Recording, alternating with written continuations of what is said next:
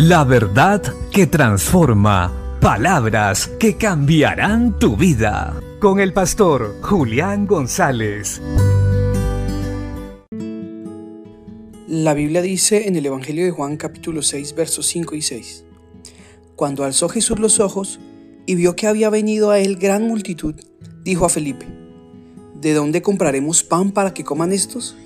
Pero esto decía para probarle, porque él sabía lo que había de hacer.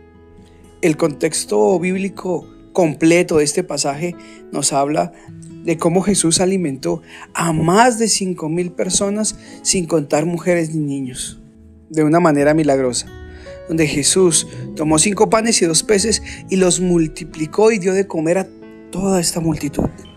Pero hoy quiero centrarme en estos dos versículos bíblicos, donde Jesús prueba la fe de Felipe y le dice, ¿de dónde sacaremos pan para tanta gente? Y, pero él ya sabía lo que había de hacer. Y esto me muestra que Jesús siempre va delante nuestro. Que no importa lo que estemos atravesando, no importa lo que nos pida o lo que nos mande a hacer, Él siempre va adelante.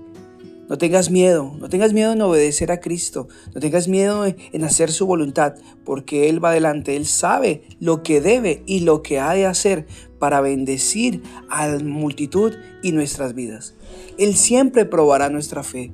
Él estaba probando la fe de Felipe y por eso le pregunta, ¿de dónde sacaremos tanto pan? Jesús quería saber si Felipe entendía con quién estaba andando, quién era su maestro. Felipe no lo entendió así. Es más, él se hizo la, la, pregunta de dónde sacaremos pan en medio del desierto, de dónde sacaremos tanto dinero para comprar tanto pan. Tuvo una respuesta muy humana, pero Jesús le mostró su poder.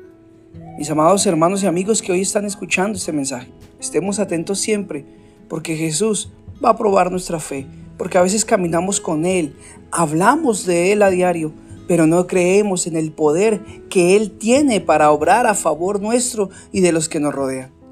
Jesús siempre tiene claras las cosas y sabe lo que ha de hacer, pero nosotros debemos asegurarnos de que hemos creído y permanecemos en la fe en Cristo Jesús para ver maravillas.